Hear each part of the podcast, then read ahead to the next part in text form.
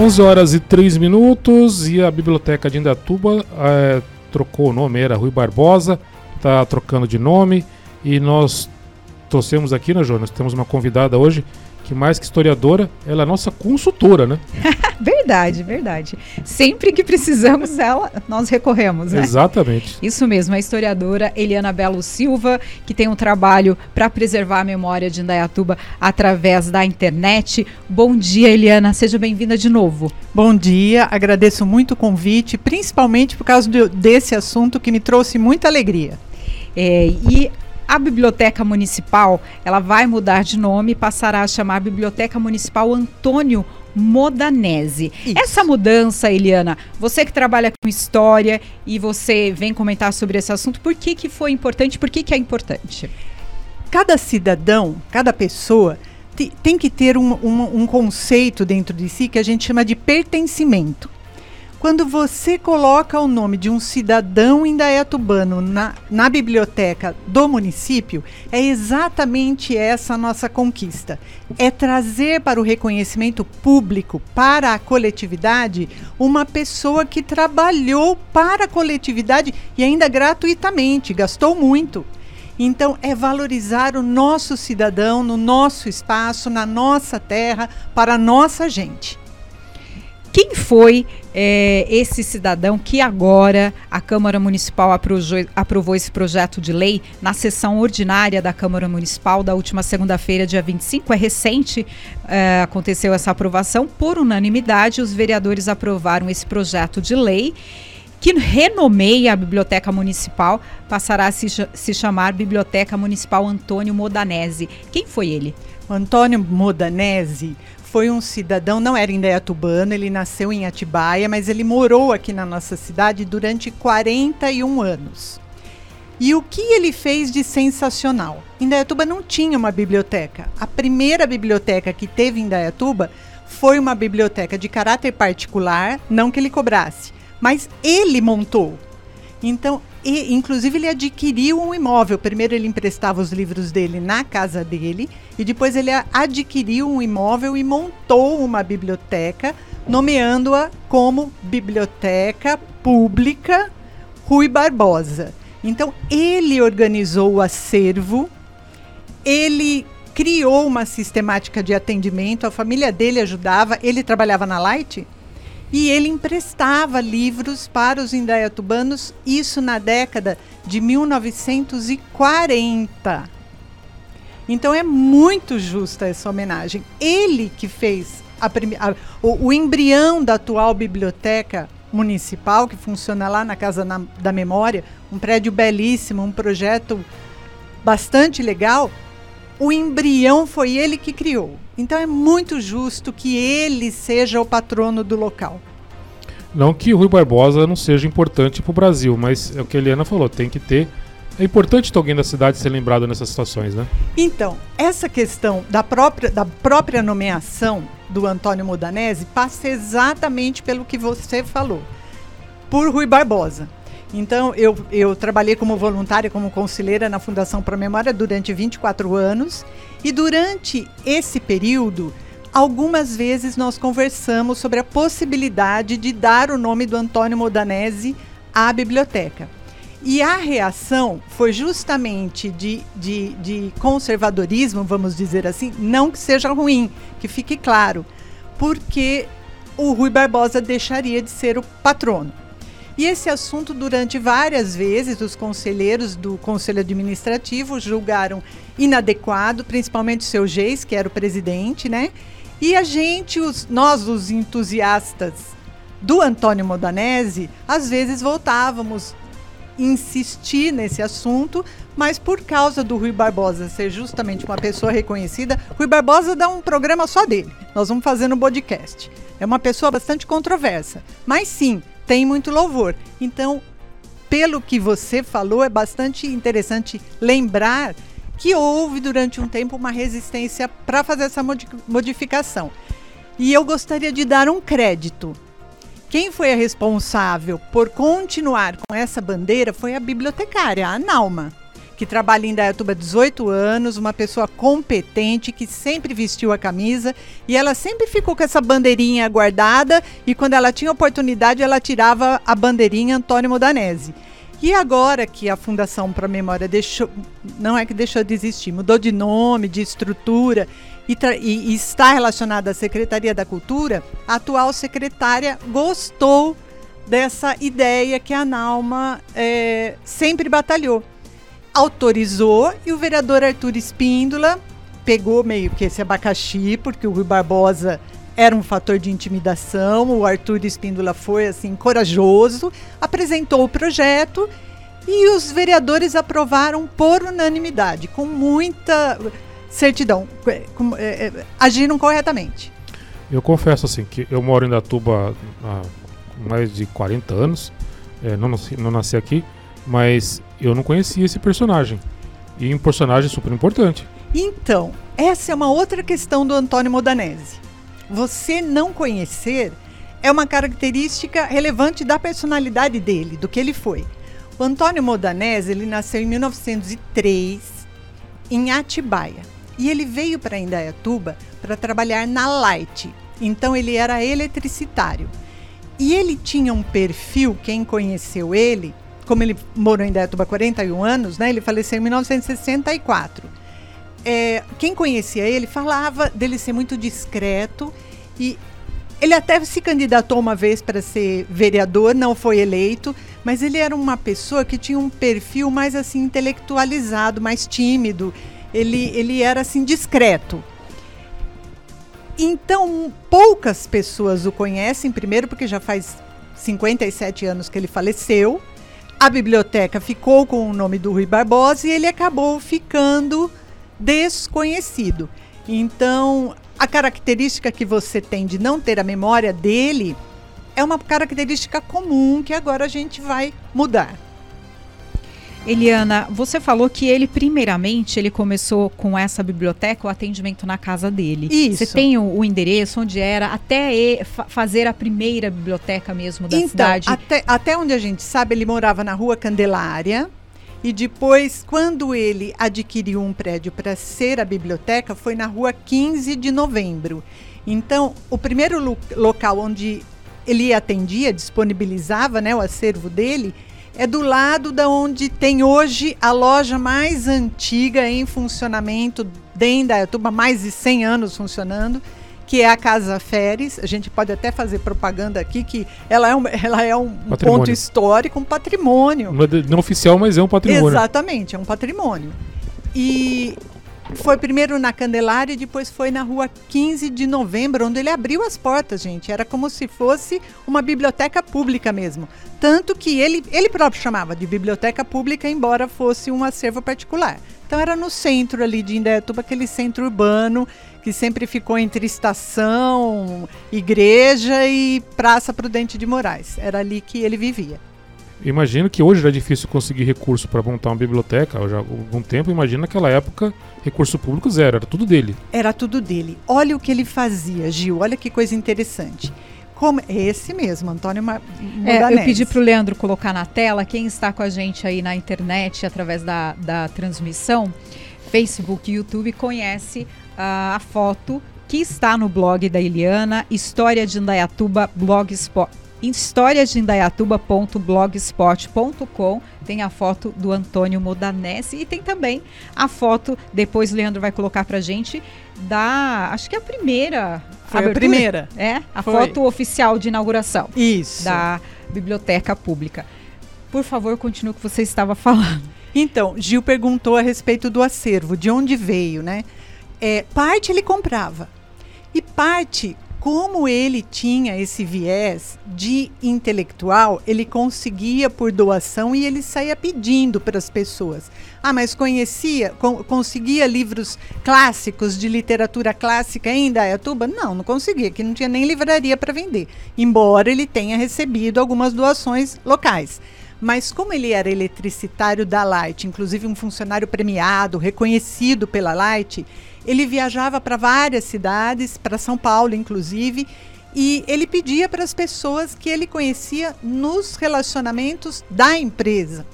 Então, parte do acervo dele, quando o acervo foi doado para Indaiatuba no ano da morte dele, é, tinha mais de 1.500 livros. Então, era um acervo muito razoável para o tamanho da cidade. E numa época, lembrando que todo mundo tinha que usar, se quisesse se informar, tinha que ser através de livro, né?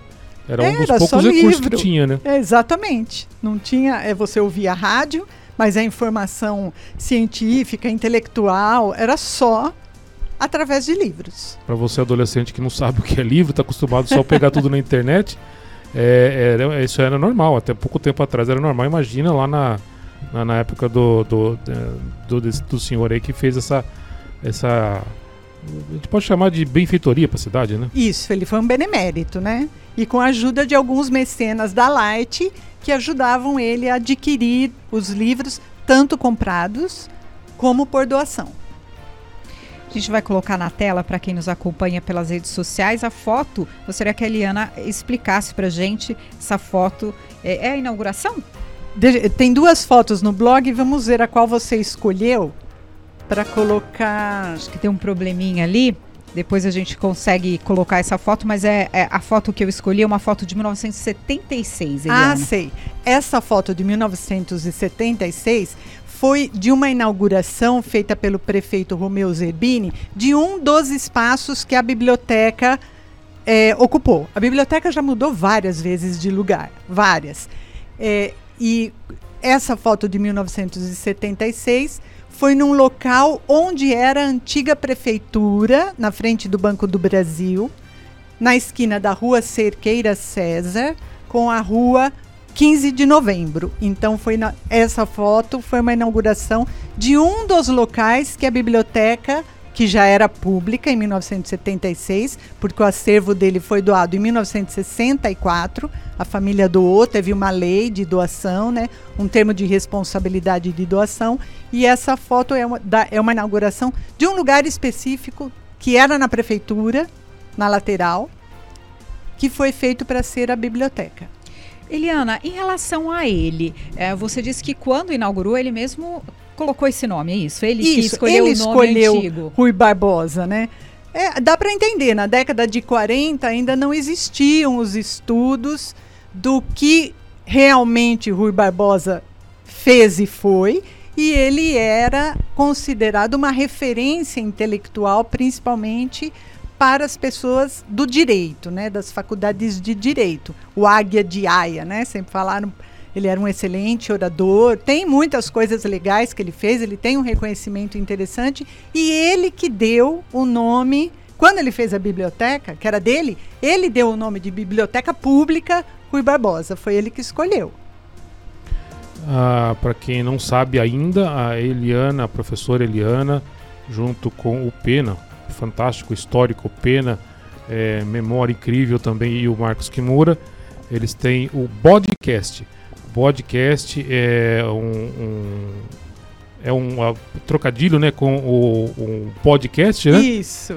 Que eles contam as histórias de Indaiatuba, são cinco episódios no ar, é isso? Já tem cinco no ar, já tem três gravados. Em breve teremos um canal no YouTube chamado Podcast. Bode mesmo, gente, não é pod. O Pena que falava, Pena, o Marcos falava, Pena, vamos montar um- um- uma parceria com a Rádio Jornal, né? Fazer gravações a respeito da história de Indaiatuba, conversando, contando para as pessoas fatos que a gente sabe.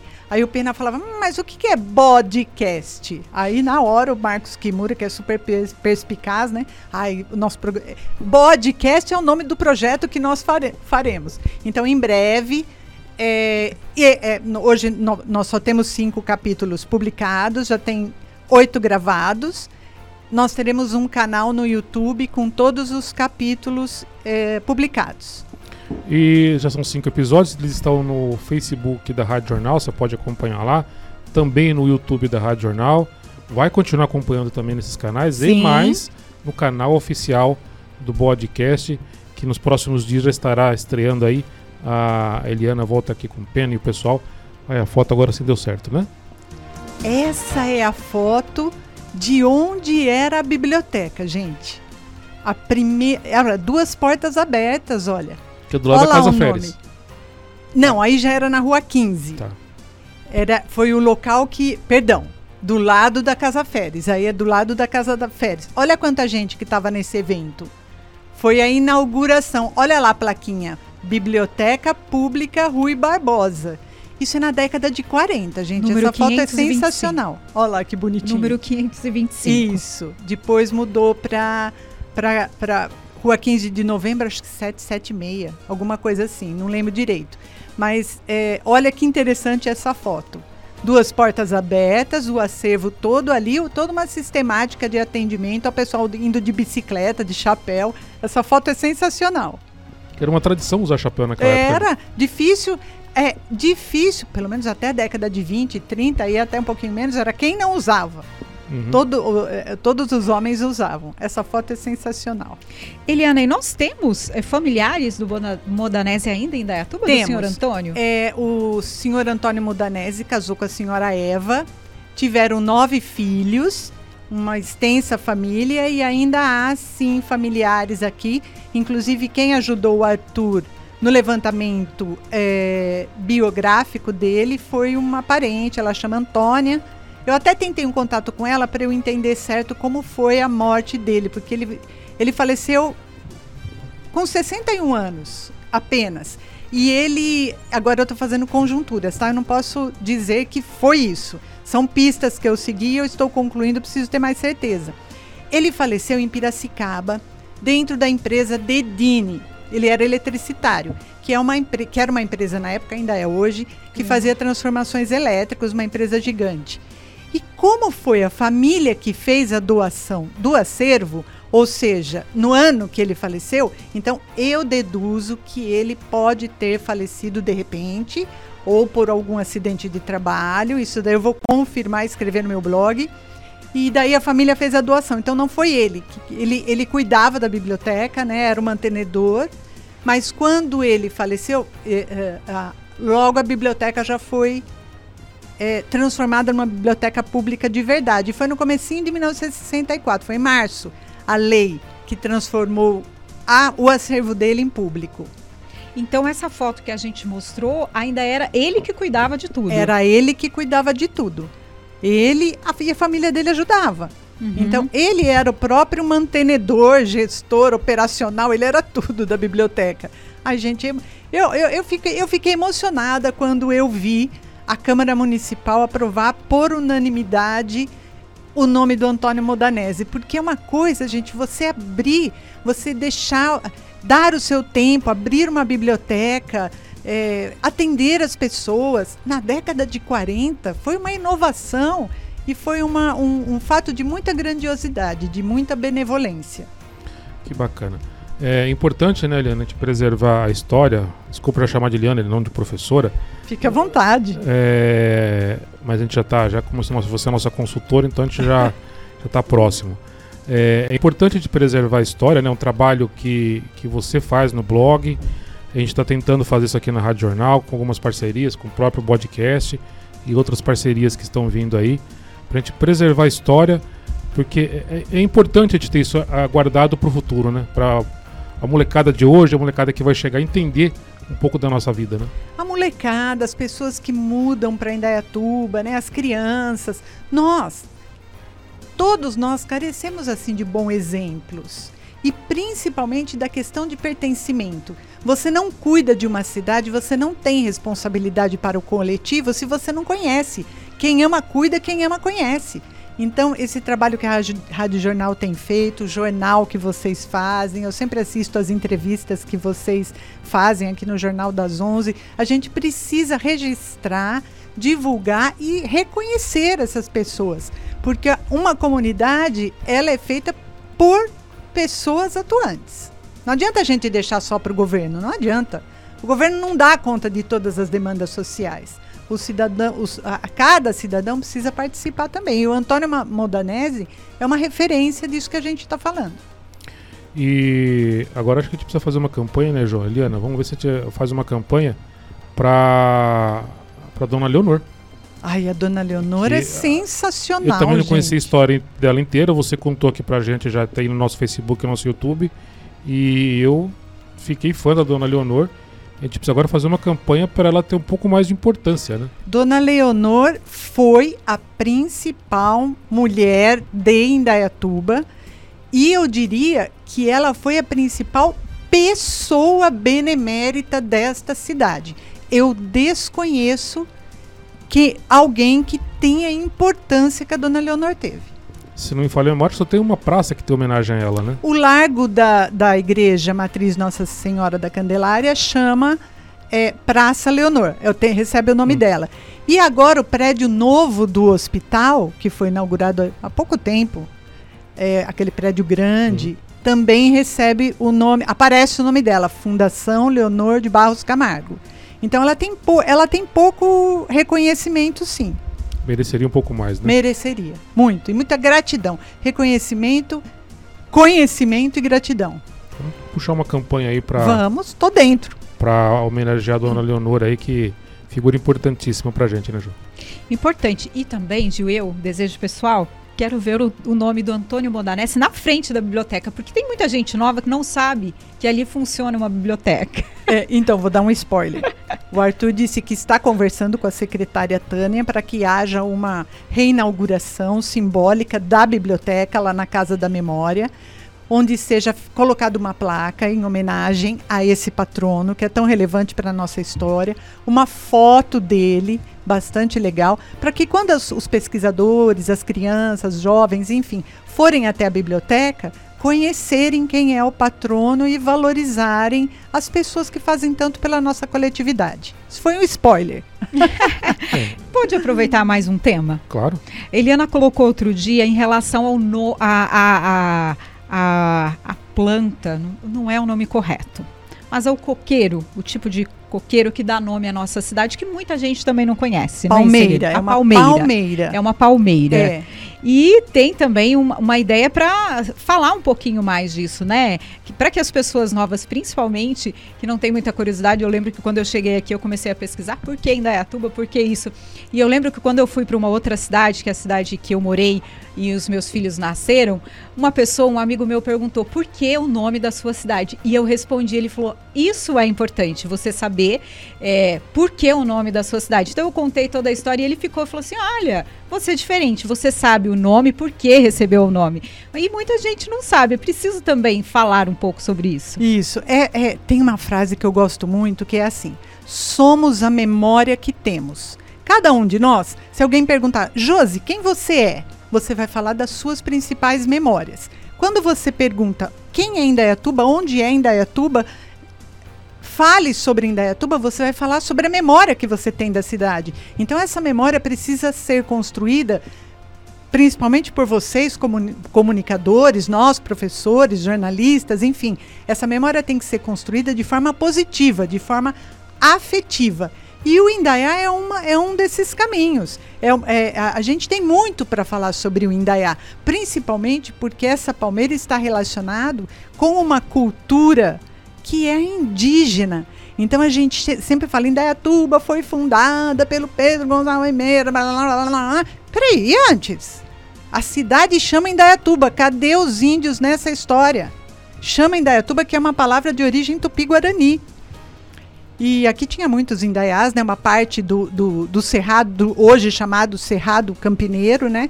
O indaiá é uma planta bastante arredia ao cultivo, ao replantio, ao manejo. Está quase, ela tem risco de ser extinta no Brasil. Aqui em Indaiatuba a gente às vezes tem alguns pontualmente alguns, uh, algumas iniciativas para plantar o indaiá, mas ela é bem arredia, porque ela precisa de um dispersor que é a cotia. Uhum.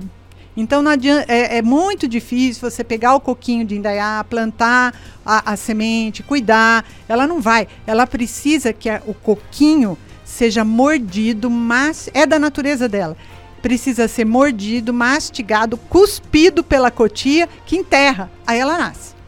E hoje a gente não tem cotia, gente. Se você perguntar para uma criança, desenha uma cotia. Nem, nem vai, muitas nem sabem como era uma cotia. Vai desenhar a cidade né, de Cotia, né? Capaz de desenhar a cidade de Cotia. Exatamente. Então, Indaiá também é muito assunto. Tem muitas histórias locais sobre o relacionamento que a população tinha é, afetivo e econômico com a planta. Porque ela é uma palmeira que tudo nela você aproveita. Então por isso que também teve muita predação. Tudo você aproveita. As folhas, o coqueiro, o palmitinho, tudo. As cerdas. Então em Dayatuba teve, a gente sabe disso, tem relato de muitas casas de taipa, casebres, que eram cobertas com folha que se fala sapé, mas era folha da palmeira de Indaiá. Importante preservar a história. A Rádio Jornal está tentando fazer isso com o podcast, apoiando o podcast. É, agora, nos próximos dias, vai estrear mais um projeto aqui é, de preservação da Morada do Sol, da memória especificamente da Morada do Sol. O podcast já aborda a cidade inteira várias histórias legais, bacanas, já estão lá no ar, outras virão, inclusive com canal próprio. Tem mais agora, a gente vai nos próximos dias estrear aí uma série falando da memória da Morada do Sol, esse importante bairro, né, Lina? Essa, essa preservação da Morada do Sol, que é hoje representa metade da cidade, né? Ah, representa mais, tanto em termos de área geográfica como em população. Quando você tem uma foto aérea de Indaiatuba, você vê que a Morada do Sol ela é maior praticamente do que todas as áreas juntas, a parte urbana. Então esse projeto de memória é bastante legal, conheço ele parcialmente.